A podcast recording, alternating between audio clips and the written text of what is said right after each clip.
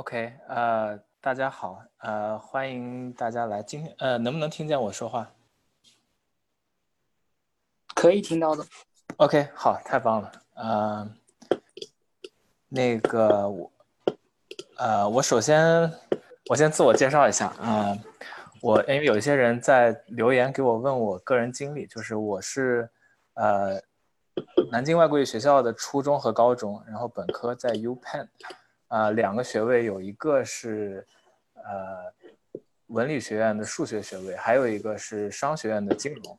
呃，然后毕业之后，我有三年时间在一个纽约的券商做债券交易三年，然后之后是一八年去普林斯顿读，呃，金融的硕士两年，然后呃，马上是刚好两年，今天其实是我今天刚获得我的学位，啊，毕业之后呢是在。呃，纽约附近的一个资产管理公司做投资研究。然后我首先想讲一下今天，嗯，不讲什么。呃，第一个是有一些同学问我关于法律相关的问题，呃，什么样的身份在美国可以留下来等等，这方面呃我没有办法回答，然后可能咨询律师比较方便。然后呃，第二是有。有一些专业不是我擅长的，有一些人问到我，比如说呃平面设计，然后电器等等，这个话我今天也没有办法解答，我可能之后找一个比较懂行的人，比如说我有朋友是学这些专业的，我可以呃找他们专门做一期讲这些方面。然后第三就是关于美国高中，呃，因为我是在中国一直上到高中毕业，然后来美国直接上本科，所以。关于怎么样申请美国高中，在美国高中怎么选课，啊，我今天也不会讲，之后我会找人讲。呃，然后的话，我我想先试一下这个呃功能能不能做一个调查。啊，我现在发出去一个调查问卷，然后如果大家可以看一下的话，呃，能不能就是填一下？呃，应该只有两个问题，很快。然后都是单选，啊，第二个问题是多选，不好意思。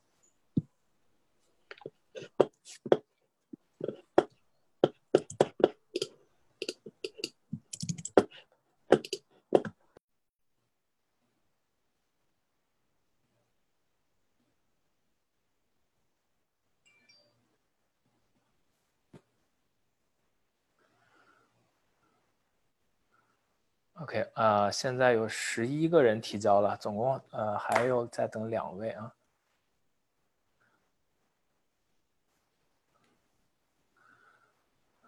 OK，呃，我先这样，呃，然后现在大家可以看一下，呃，有两位家长，七位本科研究生已工作，各一位和两位，然后。大部分的问题是求职和行业趋势相关的，OK，那就尽量多往这方面说一些。呃，然后，呃，OK，我把这个关掉。然后第二个我要讲的就是，呃，如果在这个中间如果有你有什么问题的话，可以使用这个地方，呃，提问啊，可以可以用这个地方提问。然后我之后会在这里面选一些问题回答，呃，所以一开始呢，我先呃讲一些就是所有人提给我提交问题里面最常出现的一些问题，然后如果这些问题没有回答到你想要的点呢，我可以之后再补充。呃，第一个就是我为什么去读研究生，呃，是两个原因吧。我当时工作三年的时候，可能在美国人也清楚，就是。国际生在美国三年有一个坎儿的，呃，如果你三年运气都不是很好，没有抽到工作签证的话，就呃不得不去读书或者就是回国，呃，所以当时去读书也不是一个完全自愿的选择。然后另外一个就是说我当时做了三年的一份工作，我觉得有一些意思，但是也不是很确定是我想要就是再做二十年的工作，所以我觉得重新再。回学校，从一个比较广的视角去看一下，有没有可能找到一个更更感兴趣的内容。呃，那么很多人都问我说，我毕业之后是应该先读研呢，还是先工作？然后需不需要读了研才能找到更好的工作？呃，我个人的看法是，如果你如果你的技术呃技术水平足够做你想要干的这份工作了之后呢，读研不是一个必要的经历。呃，我个人的感觉就是美国这呃 PhD 两说，我说的读研就是说呃 Master，呃，从美国这个教育机机制来说的话。嗯，master 一般来说还是为你的工作提供技术方面的训练，呃，不是直接做研究的过程，所以和美国的博士很不一样。呃，那么如果你觉得你本科给你提供的技术训练已经足够你完成你的工作，其实是不一定需要去读 master 的。那么，呃，当然，找工作的容易程度也也也不一样，就是。因为在美国的话，我个人的感觉是，呃，申请一个就是所谓的名校的 master 比申请一个所谓的名校的本科要稍微容易一些。那如果你的本科的呃名称没有那么响亮，如果你比如说想要回国，或者是想要找一个某一些工作比较看重你的学位的学，就是你毕业的院校的话，呃，可能 master 就成为一个跳板。但是，从你胜任工作的角度来说，我觉得 master 不是必要的。嗯，另外一个呃研究生项目就是 MBA。那我个人是建议 MBA 最好是工作几年再读，因为在 MBA 的人大部分都是希望可以通过 MBA 这个经历，呃，去认识其他的人。那么如果你在学校里面，嗯，你可能也更希望就是认识比你自己要厉害一些的人。呃，当你工作了四五年的时候，你你可能不是很有兴趣认识刚从本科毕业就来读 MBA 的人，所以呃，我建议是，如果你要读 MBA 的话，最好是有一些工作经验再去。呃，然后第三个问题问的比较多的是，什么样的专业比较好？呃，我我把专业比较好分为四个方向去考虑吧。就是呃，最最容易想到的肯定就是工资高、容易就业，呃，这个我觉得计算机和金融算是相对比较典型的。然后第二就是学校资源比较强，比如说我随便举几个例子，比如说耶鲁的历史系比较强，然后 Johns Hopkins 的医学比较强，宾大的金融比较好，然后斯坦福的计算，当然斯坦福那什么都好了，呃，就是这是学校资源比较强。呃，然后第三就是个人感兴趣，第四是行业趋势比较好。我觉得这四个方面都是考量的范围。我个人比较倾向于把个人感兴趣这一点放的比较前，因为嗯，每个专业学到后面，其实呃，真正重要的不是你学的专业是，当然也有一些关系了。但是呃，我觉得美国的文化环境是你把一个专业做的很出色。比你选的是这个还是那个专业更重要一些，那么要把一个专业做的出色，我觉得是需要投入大量的时间和精力。那唯一能维持你不断投入时间和精力的就是你个人的兴趣。所以我我个人是觉得，呃，兴趣相对重要一些。比如说我我在宾大，但我选了数学，数学 宾大的数学其实没有那么强，但是呃，我还是觉得至少要学一个自己比较感兴趣的。呃，当然，宾大的金融挺好的，然后我刚好也感兴趣，所以我就选了金融。呃，然后第三，我刚刚讲了两个吧，对，第三个问的多的问题是怎么样找实习和工作。那刚刚，呃，那个调查问卷结果应该也是今天就是大家比较感兴趣的一个话题。呃，我先讲大方向，然后再讲说具体到金融。这一块我自己是怎么怎么找的吧，就是我觉得，嗯，不管是找什么方向的工作，我我个人是觉得分成三步走，呃，第一就是你需要去掌握这个时间线，然后我据我了解，时间线是不断变化，而且是不断提早的，因为我记得我，嗯，我当时大学本科申请的时候，呃，实习是。比如说我大三的实习，大三暑假的实习，我只需要在大三那个学大三那个学年，比如说进行到一半或者早一些的时候开始申请，呃，其实是来得及的。那么现在我听说好像要比这提前一年，呃，但不管怎样，我觉得你第一步就是说你要上网 Google 一下，然后你掌握每一步，比如说你提前一年要做什么。提前两年要做什么，啊，等等等等。当然，我我不是很提倡提前特别多。比如说，今天我我看到有一些给我提问的家长是孩子现在才上一二年级，就是我觉得这有一些特别早。但是我我觉得，如果你已经上了大学了，那我觉得你你可以适当的先了解一下时间线，这样的话不至于说等你发现的时候已经过了这个申请截止日期。然后第二步就是你知道了你你每一个时间段要做什么之后，你需要去了解。每个行业不同的，呃，对于应聘者不同的需求吧。然后，如果说，比如说你现在已经大二了，然后你想要找大二暑假的一份实习，那么你你如果没有时间准备某些硬性需求，比如说你不会编程，但你特别想去 Facebook 做码农，那可能你就不应该浪费这个时间。然后第二就是在你你了解呃这个行业需求的过程中，你可能会发现一些。呃，网站上查不到的东西，比如说，你可以通过咨询你们学校之前在某些行业学习呃实习过的学长学姐，然后可能了解到，呃，有一些行业，比方说我自己，嗯，我自己以前就比较 confused，说，呃，trading 和 research 或者呃 trading 和 quant，看光看书的时候，感觉好像都是做一些。统计概率上的题，但其实就是说他们的思路还是挺不一样的。然后这个可能就需要你去跟行业里面人了解，他们每天都需要想一些什么样的问题，然后你才能了解说，我为了把这些问题想清楚，需要准备或需要具备一些什么样的特质。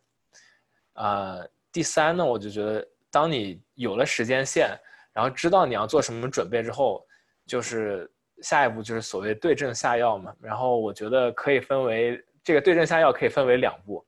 第一是题海战术，呃，有人跟我说听不见我的声音，呃，可不可以哪位同学跟我 confirm 一下，现在能听见我说话吗？可以可以听。OK 可以，那那嗯没听见的同学，你可能需要 check 一下你自己的那个。呃，音量是不是关小了？啊，OK，我那我接着讲。呃，然后我刚刚说到就是关于对症下药这一点，我觉得还是相对简单的吧。就是，呃，至少从我自己找工作的过程来看，就是分为两点：第一是题海战术，第二是人海战术。呃，这怎么说呢？就是，呃，题海战术是你你从网上可以找到很多这个公司。从面试开始，或者说现在已经是变成从网上做题开始，然后到面试，然后去他们公司，呃，叫 visit，嗯，去他们公司现场面试，嗯，这个这每一步，大部分的公司都会在网上能找到，呃，他们公司喜欢问什么样的问题，然后喜欢测试就是应聘人哪些方面的呃经历啊等等。呃，你有足够多的信息之后，你就其实可以通过大量反复的练习，把这些方面，呃，变得比较熟练一些。然后所谓的人海战术是什么呢？就是你需要，呃，多和这个行业，尤其是这个公司的人联系，啊，打听打听他们，比如说想要招什么样的人啊，然后招人的时候比较看重什么方面，呃。同时，你可以找一些已经工作的人帮你，就是模拟面试等等。我觉得这些都是属于呃对症下药的一个比较科学的方法吧。呃，然后还有就是，嗯，刚才讲的每一步就是时间线啊，然后了解呃了解需求，然后包括对症下药这三步，嗯，其实都是很有一些通用的方法。第一，最简单的，我觉得就是上网 Google 或者百度。呃，说起来很简单，但是我个人的经历是，很多很多人都不愿意自己去查，他们都宁愿就是自己说不知道，或者说来问一个人。我觉得哪怕是你去，呃，接触一个行业内部的人的时候，你也要先做好自己的功课，呃，不要问出一些就是网上就有的问题，让别人觉得你浪费他时间。呃，然后第二第二个通用方法就是找你自己认识的，最好是校友啊，或者是有共同的好友的这些人，因为他们是最愿意帮你的。呃，第三呢是找你们学校的职业顾问，这个就是你们学校已经付了钱，专门聘请过来帮助你。呃，说白了就是找工作的。那如果不用这些资源，就会比较可惜。呃，最后一个就是现在有很多公司，你也可以花钱让他们搞，但我个人觉得不是长久之计吧。呃，如果你实在需要花钱让别人代劳，就是也可以理解。我也可以提供这样的服务，但是我不是非常建议。我觉得这个事情还是自己做最放心。呃，然后刚刚讲了这么多，我就再具体到金融方向讲一下。我比比如说以我最近一次找工作为例子，啊，讲一下是怎么做的。那第一步，掌握时间线。我我最近一次有找工作的需求，是我辞职之后，然后呃，开始在普林斯顿读研究生之前。嗯，OK，呃，然后这个时候我需要怎么做呢？我就需要上网，呃，先查一下说下一个就是在明年的暑假，如果我想要找一份实习，什么时候开始，呃，需要提交申请，这就是第一步，掌握时间线。然后这个里面我还做了一件什么事儿，就是。我会去，因为当时我已经工作一段时间了，我会去跟我已经工作的朋友问说，呃，你们组有没有要招人，有没有要招实习生？我觉得这个就帮我了解说，大家大概现在是行情是怎么样的，比如说什么地方需要的人比较多等等。呃，第二步就是了解行业对应聘者的需求。那么具体到我的工作的话，呃，我的工作相对来说还是比较，呃。招人量还是比较大，每一年，所以上网，比如像 Glassdoor，还有，呃，有很多这种求职网站上可以查到很多资料。你看他们之前的面试题，你可以了解说，哦，呃，某一类公司特别喜欢问概率类的题，某一些公司特别喜欢问呃统计上的题，某一些公司对于，呃，就是编程的要求特别高。那么随着我后面不断拿到面试，我可以。呃，就是说提前准备每对于每一家公司进行不同的准备。比如说，我拿到某一家对编程要求比较高的公司，我可能就是三天之内会花十个小时或者十二个小时去刷这个编程的题。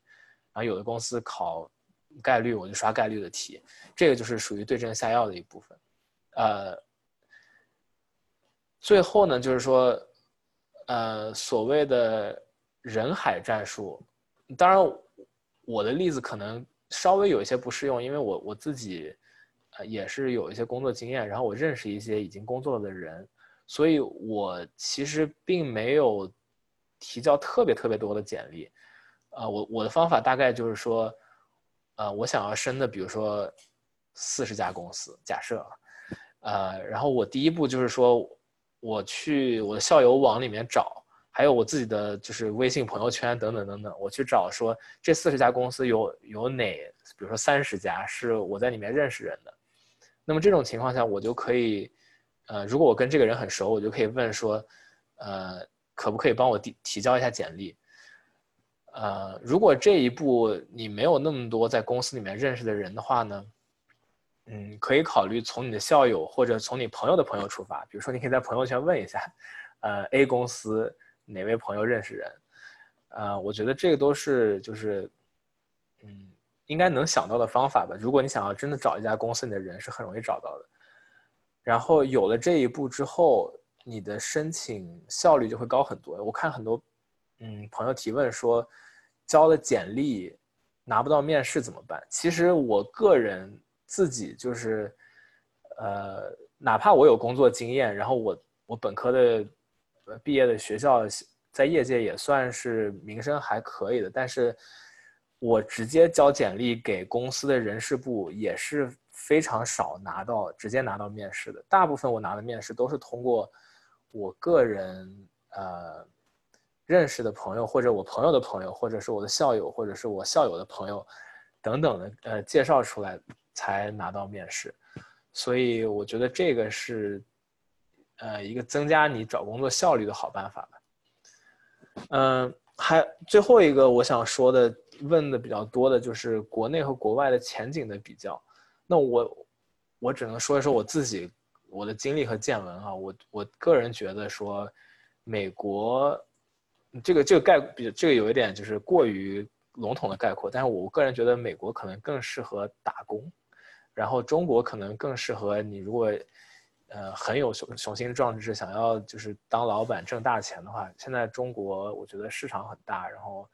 呃，变化也很快，所以我觉得，嗯，总的来说是这样，就是如果你你想要有一个比较安逸的生活，然后生活质量也比较好，我觉得美国还挺合适的。如果你想要人生比较激荡一些，然后有一些呃很刺激的东西，我觉得可能中国更合适，但是风险和收益还是共存的吧。然后，OK，那我现在讲了这么多，大部分都是之前我收集来的问题。现在，呃，有没有同学有现场的问题要问？哦，我看到一个评论，这个 chat 里面有一个。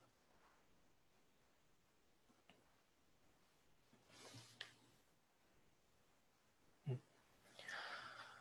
啊，OK，有一个朋友问说。请问我的学位是 uncoordinated dual degree，就是 OK，呃，宾大它的学位呢有，呃，就是像我这样修双学位有两种不同的方式，一种是进入学的时候直接申请一个双学位，一种是入学之后再申请双学位。我是入学之后才申请的双学位，呃，校内。校内申请双学位其实没有那么困难，就是你只要成绩不是太差，然后把它的要求都完成了，我个人觉得还是比较简单的。但是就是说第一年的成绩要好一些吧，我我个人感觉就是就比较简单，没有没有特别多的问题。啊，然后我这是看第二个问题啊，那个另外说一下，就是可能有的朋友对这个 Zoom 这个软件还不是太熟悉，如果。你不知道怎么，嗯，在这个 chat 里面说话的话，你可以直接打开你的这个音响提问也可以。然后我先回答这边第二个 chat 里面的问题。呃，第二个问题是感觉我在普林练的这个呃研究生的项目非常非常呃偏向就是。quant，我我不知道，我就说英文了，非常 quant focused。然后呃，金融方向不知道有没有什么不是特别 quant 的研究生项目？啊，我觉得有肯定是有，但是现在的行业趋势是招 quant 的人比较多一些，呃，招非 quant 的人比较少，而且非 quant 的呢。呃，有一点难 distinguish 自己，所以呃，master 项目其实做不是非 quant 类的金融 master 是比较不吃香的，可能那种就比较愿意招，比如说 Wharton 或者 Chicago 的 MBA，他们可能呃是你说的这种比较好的呃不 quant 的 graduate school。呃，金融方向第三个问题是。行业趋势现在是不是都比较偏向 quant？啊，我觉得是的，并不是说资产管理这个行业会变得更加，呃，并不会有更多，不一定说有更多的资产会流向 quant 这个这个 strategy。但是因为，嗯，现在的科技的变化吧，就是总归是需要更多的人来做，呃，这种数据分析方面的工作，所以。行业趋势就是需要对对于这种有数据分析能力的人的需求就增加了，所以有这类有这一类技能的人就更容易找到工作。那么一旦出现这个现象，那所有的大学的研究生项目就会更加乐意，就是把他们的项目变得更加注重于数据分析，这样他们学生就业率会更高，这样他们学校的排名会更高，这样他们可以。挣更多的钱，等等等等，所以这这是一个循环的。嗯，下一个问题是，呃，我本科的商学院 Wharton，呃，氛围怎么样？是不是比较 cutthroat？我觉得是有一点的，就是嗯，倒不一定是那种嗯，大家都拼的特别凶，但是我觉得每个人都比较呃 ambitious 一点，然后大家都都想要就是成为那个做的特别好的人，然后结果就是可能大家都会比较拼，大家都会希望说我能呃。比课程要求的多做一些，我能够暑期多做一些实习，呃，我之前有同学暑假做两份实习的也有，所以这个可能这有一些有一些 selection bias 吧，因为可能选择升商学院的人，他们进来之前就已经是比较喜欢就是呃 overachieve 的一些人，所以他们可能进来之后也会给这个氛围形成一个增强的效果，呃。下面有一个问题是，请问美国的精工和中国的精工有什么大的区别吗？呃，其实我不清楚中国的精工是怎么样的，但是我个人觉得应该没有太大区别吧，因为现在，呃，主流的就是资产定价和，嗯，就是怎么说资产管理的理论，都是同一套理论，不管是中国还是美国，他们都是，嗯，像之前。那个 Pharma French 他们弄出来的同一波理论，然后我觉得不管是中国和美国，可能用的也就是类似的教材吧，翻译一下。所以我个人觉得区别应该，呃，就是说理论框架的区别不大，但是至至于这个课程安排什么的，我就不清楚中国的进攻是怎么样了。嗯，下面有一个同学问矿需要什么专业的人，呃。我觉得主要就是说需要你的数学要过关吧，嗯，倒不一定说你本科一定要是学数学的，但是至少就是比如说线性代数啊这种基础的东西，哪怕你嗯脑子到就是哪怕你进我们项目的那一瞬间没有就是特别熟练，比如说我就不是，因为呃我本科虽然学数学，但是从我本科毕业到我。研究生开始上，中间隔了三年，这三年我完全没有做过任何数学题，所以我刚进去的时候数学是比较差的。呃，但是如果你就是通过一些练习可以补回来的话，就是你的数学就是过关的吧。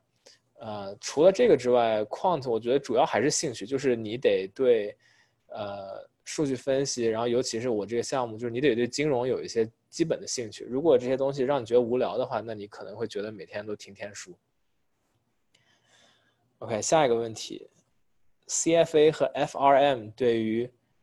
M&A 方面有没有用？OK，我先解释一下这个问题啊，CFA 和 FRM 是两个美国的证书，呃，然后 M&A 指的是公司的并购和对，就是公司并购吧。呃，我觉得是不太沾边的，呃，尤其是如果你说到是卖方的 M&A 的话，卖方的 M&A 就相当于是一个，嗯，相当于是一个 advisor role，就是，呃，我举个例子，比如说现在你你要出国留学，有一些中介帮你做材料，呃，那么 M&A 就是说，如果你公司想要收购另外一家公司，你也要请一个中介帮你做材料。呃，那你想要当这个中介和你要考的这两个证书中间没有必然的联系，所以如果你的目标就是做一个 M&A banker 的话，我觉得，嗯，CFA 和 FRM 没有太大用。但如果你完全没有金融背景，但是你想要找一份金融的工作，然后再往 M&A 转的话，我倒是觉得你考 CFA 可能可以告诉你的，嗯，你想应聘的公司说，我虽然不是金融背景，但是我对金融是有兴趣的。啊，然后下一个问题还是关于普林斯顿的金融这个项目。啊，我觉得硬件和软件的条件都不是特别明确吧。我觉得就是首先成绩肯定是摆在那儿，就是如果你成绩不够好，可能就是过不了那个。他们可能有一个呃有一个有一个 threshold，我不知道怎么说，就是有一个卡你的线，你不过那个分儿，可能他就不会看你其他方面的材料。但是过了之后，我我没有觉得有特别的，呃，对某方某些方面的偏好，就是说至少你数学要过关。然后这两年录中国同学录的也挺多的，所以，呃，我我不觉得会有有什么专门卡的方面。嗯。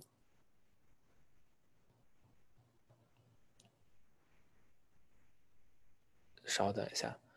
呃，有一个同学问，请问回国找工作，想跟自己的专业相关，应该以什么方式去找？呃，我我其实没有太懂这个问题啊，可能请这个同学重新再 phrase 一下，因为我不太明白，就是呃，就是你直接找就可以了吧？我我们有点没明白这个问题哈，我先准备下呃回答下一个问题。呃，完全没有理科背景，但是想申请 MFA 应该怎么准备？啊，我觉得你可能得就是先考虑做一个类似的实习，或者上一个类似的项目，至少能在简历上就是用一行字体现出我的我的理科方面是过关的。你不一定要有理科的教育背景，但是你你得跟别人说，比如说我上了一个 boot camp。或者我在某一家公司实习做过，做过数据分析，就是你有这方面的经历之后，他才会觉得说这个人招进来不会成为一个负担，他不会说所有课都听不懂。呃，对，我觉得是这样吧。下一个问题是，请问上 law school 对于申请金融行业有益处还是坏处？呃，得看你申请什么方面的金融行业。呃，有一些金融里面，比如说关于这个做破产嗯重组啊，然后做呃总归 investment banking 方面应该是没有什么问题的。我见过很多 lawyer，他们包括做到了呃就是 law firm 的合伙人之后，转成做呃就是做投资银行，然后还做的挺好的。所以我觉得投资银行方面肯定没问题。但是如果你要做一个数据分析方面岗位的话，估计就比较困难，因为，呃，一般来说，数据分析岗位他考虑的都是有这方面职业，就是有专业训练背景的人，一般不太会看 law school 的简历。啊，嗯，请问为什么没有选择 MBA 而是我这个项目？啊，有几个原因吧。因为，嗯，首先 MBA 在美国。几乎所有的 MBA 都不算 STEM，然后如果你不是公民的话，就是你读 MBA 之后只能有一年的工作时间，我觉得这有些太短了，所以，呃，我当时基本没有申请 MBA，啊，我选这个这我这个项目是可以让我在这儿有三年的工作时间，然后并且这个项目就是名声也不差，所以还挺好。OK，呃。我现在几乎回答完了所有的问题，嗯，还有同学有其他的问题吗？或者是我刚才没有回答清楚的问题，也可以提问。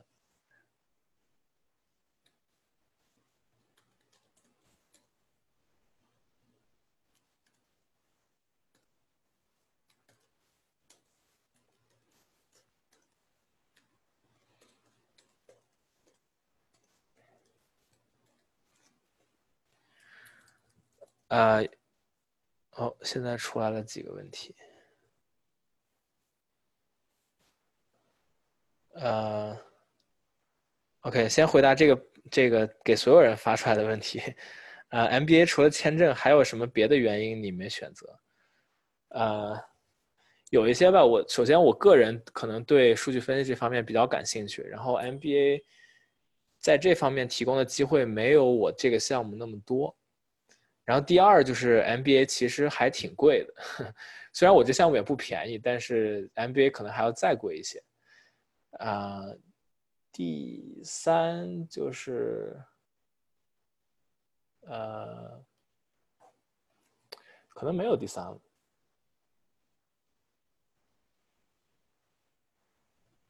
嗯，对，暂时想不起来。好，下一个，嗯。计算机如果想从事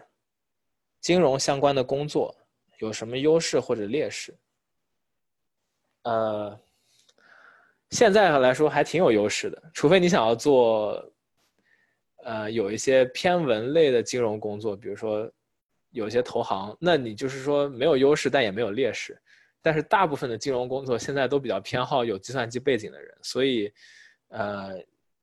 只要是跟数据有关的，你可能都有优势，呃，很少会有劣势。呃，下一个问题，现在国内还没有入学的高三学生，有没有建议可以预习一下什么课程？嗯，没有什么太多的建议。我觉得，如果因为我我个人感觉是。呃，中国学生来美国，他们的弱项完全不在于学习，所以完全没有必要提前再学习，增强自己已经很强的一项。我觉得中国学生来美国，呃，比较缺乏的可能是就是社会实践方面的，比如说呃实习经历啊，或不一定要去公司实习，可能去一些地方打打杂，或者是做一些嗯社工啊等等。我觉得这方面，嗯，大部分中国学生因为课业压力比较重，反而是比较缺乏的。呃，如果去预习课程，我觉得反而有一些就是，嗯，没没太大必要。因为中国学生在美国的学习成绩，我见的大部分都还是比较偏好一些的。呃，下一个问题。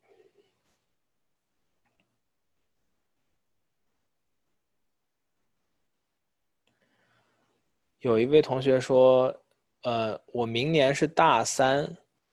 然后在学校选的比较偏文，有什么金融行业求职方向的建议吗？”啊，我觉得如果你比较偏文的话，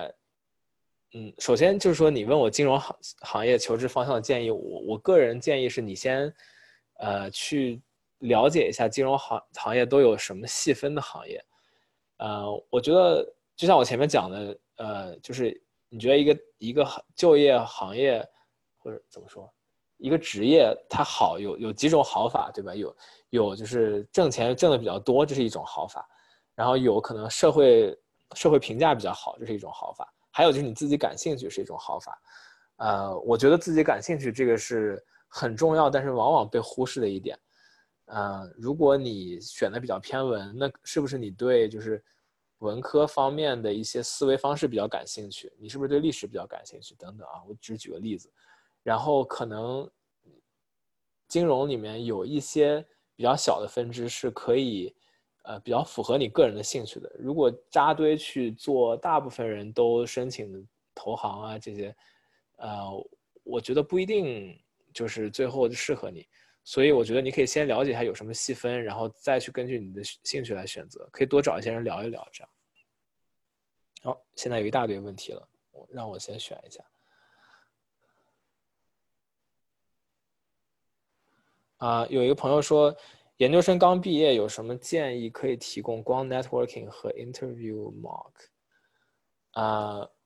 就是说我我觉得找工作还是回到刚刚讲的那四点吧，就是。呃，首先是你弄清楚你的时间线，呃，当下最紧迫的是什么？你能做的是什么？就是我觉得根据每个人情况的不同，可能还没有办法直接给一个建议。嗯，大学 planning。OK，有一个同学问个问题，我觉得我可以说一说，就是，呃，一学期上几节课比较合适？怎么样去平衡？你的社交、学习还有别的东西，呃，我这个我我个人感觉，我我从本科到现在，其实我的想法变化是比较大的。呃，我本科的时候是基本上一学期都上六门课，然后社交也有，但是呃，就是不是特别特别多吧，呃，然后也也没有太多其他活动，然后做一些帮教授做一些研究啊等等，但是没有。没有去专门的利用自己课余时间去社交，然后尝试不同的东西等等。即使是这样，我的六门课学的也还是比较吃力的。就是我我可能考试成绩可以考的比较好，但是考试成绩好跟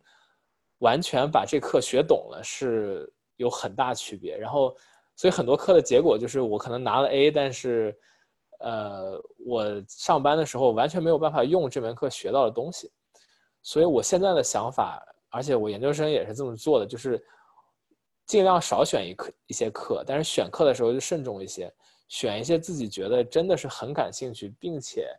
呃，可能比较喜欢这个教授，我我我个人觉得就是说选课的时候选教授非常重要，因为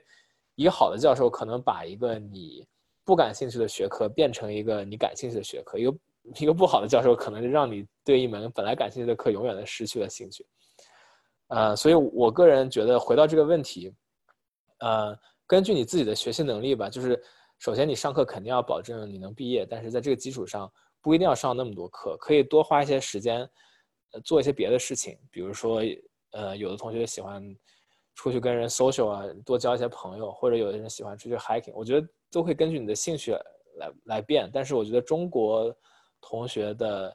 普遍优势是学习好，但是其他方面的话，可以多花一些时间尝试一下。嗯，好，下面的问题。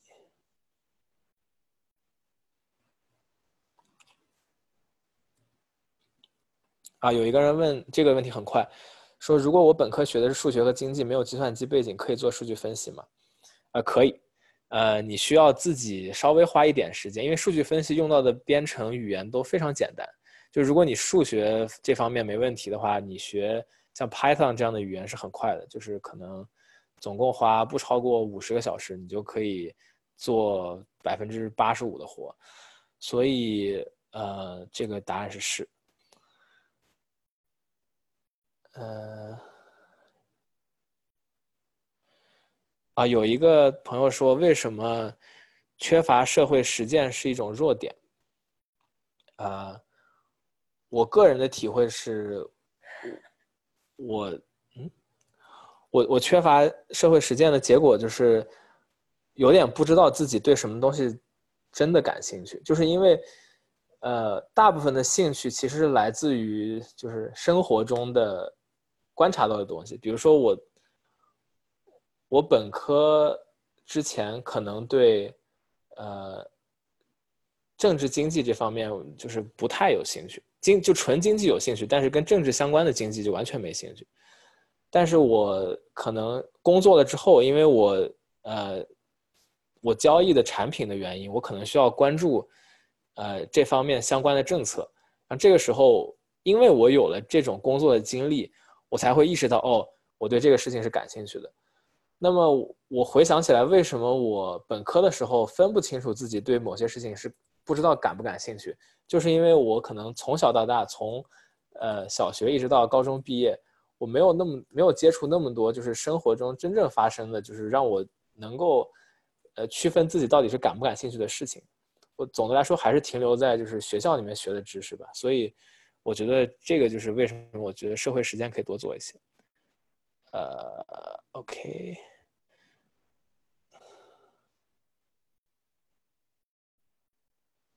呃，这有一个问题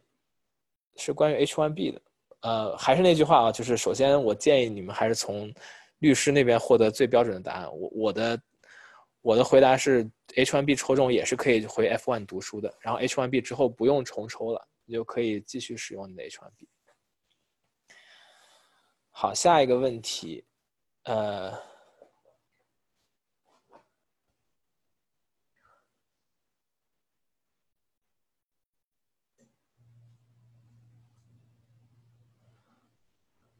啊，想问我说，我刚刚说的理科的 Boot Camp 能举几个例子吗？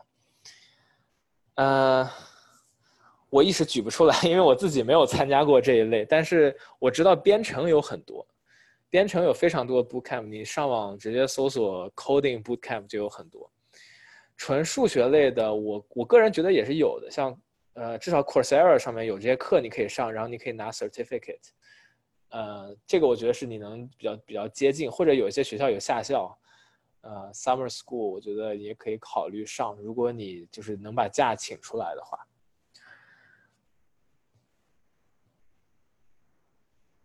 嗯，有一个问题是，本科是金融和数学，为什么研究生还要学金融？呃，好问题，呃，因为因为我工作了三年之后，我有意识到，就是说，呃，这一块确实是我个人比较感兴趣的内容。然后，就像我刚刚讲的，我本科的时候其实不是特别确定自己喜欢什么，所以我当时选课有一些有一些乱选，就是我选的时候没有太强的目的性。然后，当然这个目的性不是以当时来看，是以我。三年之后的眼光看，我觉得如果我有三年这三年的工作经验的话，我可能应该这么选课。但是我大学时候是不可能这么想，呃，所以说我当时虽然申请了这个，就是名字又叫金融的研究生项目，但其实，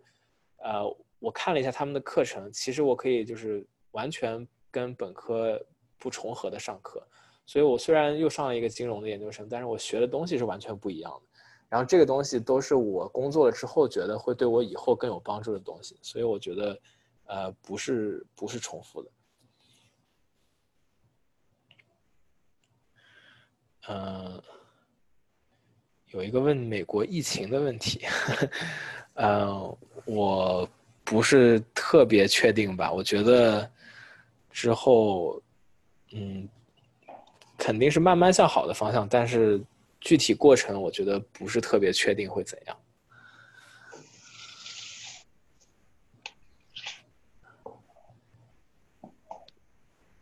有一个关于 OPT 的问题，啊，第一次申请呃，申请 OPT 延期，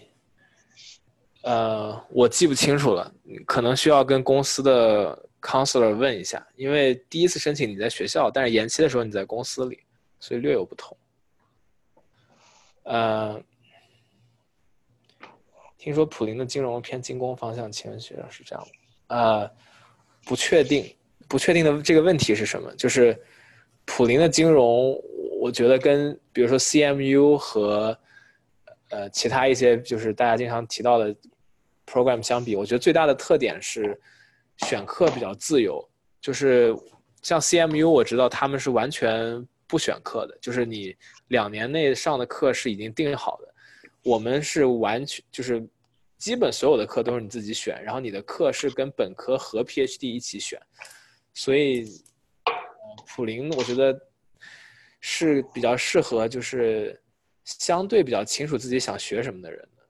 呃，他他不是一个包直接给你，而是你自己需要做一些选择。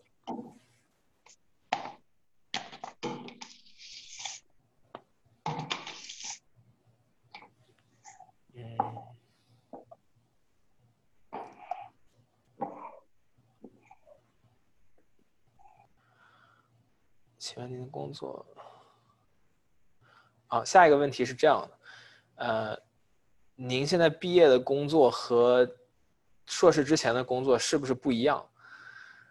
呃，应该说还挺不一样的。我简单介绍一下，我硕士之前的工作相当于，就呃叫交易员了。但是如果你不知道交易是什么的话，你可以理解为有一个大的农贸市场，然后。里面有一些人，他们需要买东西或者卖东西，然后我可能就是一个摆摊的，呃，然后他可以把他的菜卖给我，我也可以把菜卖给他，呃，但是区别是我永远在那儿，他想要买菜或者卖菜，他来他永远都能找到我，这就是就是做市商它存在的意义，就是说他永远在那儿，你想要卖你的股票，你想要买股票，你都可以找到他。呃，另外一个方面就是，嗯，我我同时可能我虽然卖土豆，但是我还。我还开一个餐馆，然后我可以把土豆做成土豆丝，呃，这个就是我挣钱的另一种方式，就是把我的产品，呃，structure 成一种新的金融产品，就是这就是金融工程的意义，然后再把这个新的产品按照不同客户的需求卖给不同客户，呃，所以我我上一份工作是更加偏向于，嗯，应该叫 transactional 吧，就是我我希望生意越做做的越多越好。我下一份工作是什么呢？我下一份工作就是就相当于是买家，呃，我的工作不是说把东西买过来再卖出去，我的工作是把东西买过来等它升值，就有点像比如说，嗯，可能这大家都都明白，投资者就是你，你去买一些你觉得会升值的呃资产，然后放在那儿不动，呃，可能这个不是说短期内就一定要挣钱，可能就是半年或者一年才能挣钱，所以这就是两份工作的区别。呃，好，现在暂时没有问题了。呃，我再等五分钟吧。如果没有问题的话，今天可以就聊这么多啊。在那个，在各位下线之前，我有一个小小的请求，就是呃，在你你们可以看查看一下你们的那个呃你们的这个聊天室，我发了一个链接，呃，然后希望你们可以在这个。会议结束之前帮我填一下，只有五个问题，非常短，呃，这样的话有助于我改进，可以下一次做的更有效一些。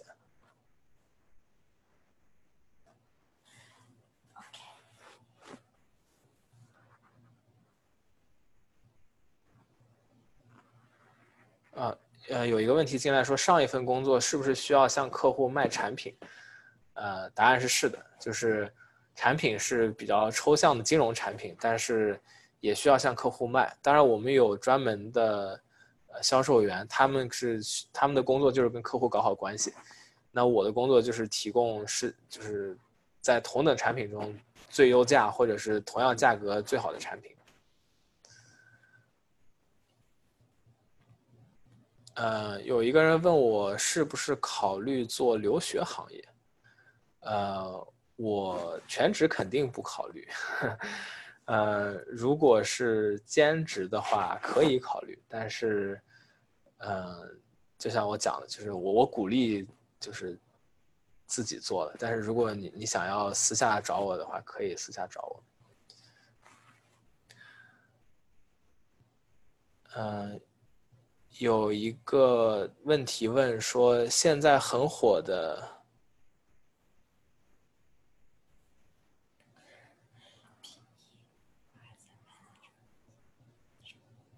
我有一点没有看懂这个问题，他好像是问我说，现在很火的这个道路我是怎么选上去的？呃，其实我我我个人选到我现在这个工作，嗯，不是不是计划好的吧？就是我我我都是每一年都有些想法，有些变化。我大二的时候还是想要呃想要读博的，然后大三的时候在做投行，然后大四就做了交易员。然后因为签证原因读了研，读了研，现在换到这份工作，所以没有那么强的目的性。我觉得每时每刻就做做自己想做的事情，就这样就比较开心一点。嗯，如何关注下次答疑？是的，关注公众号就可以，我应该会再发那个通告。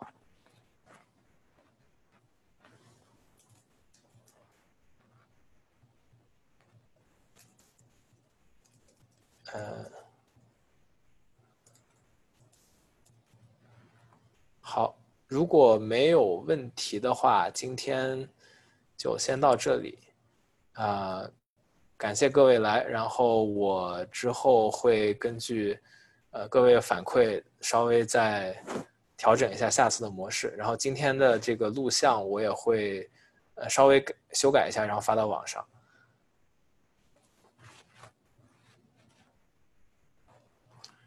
好，谢谢各位，再见。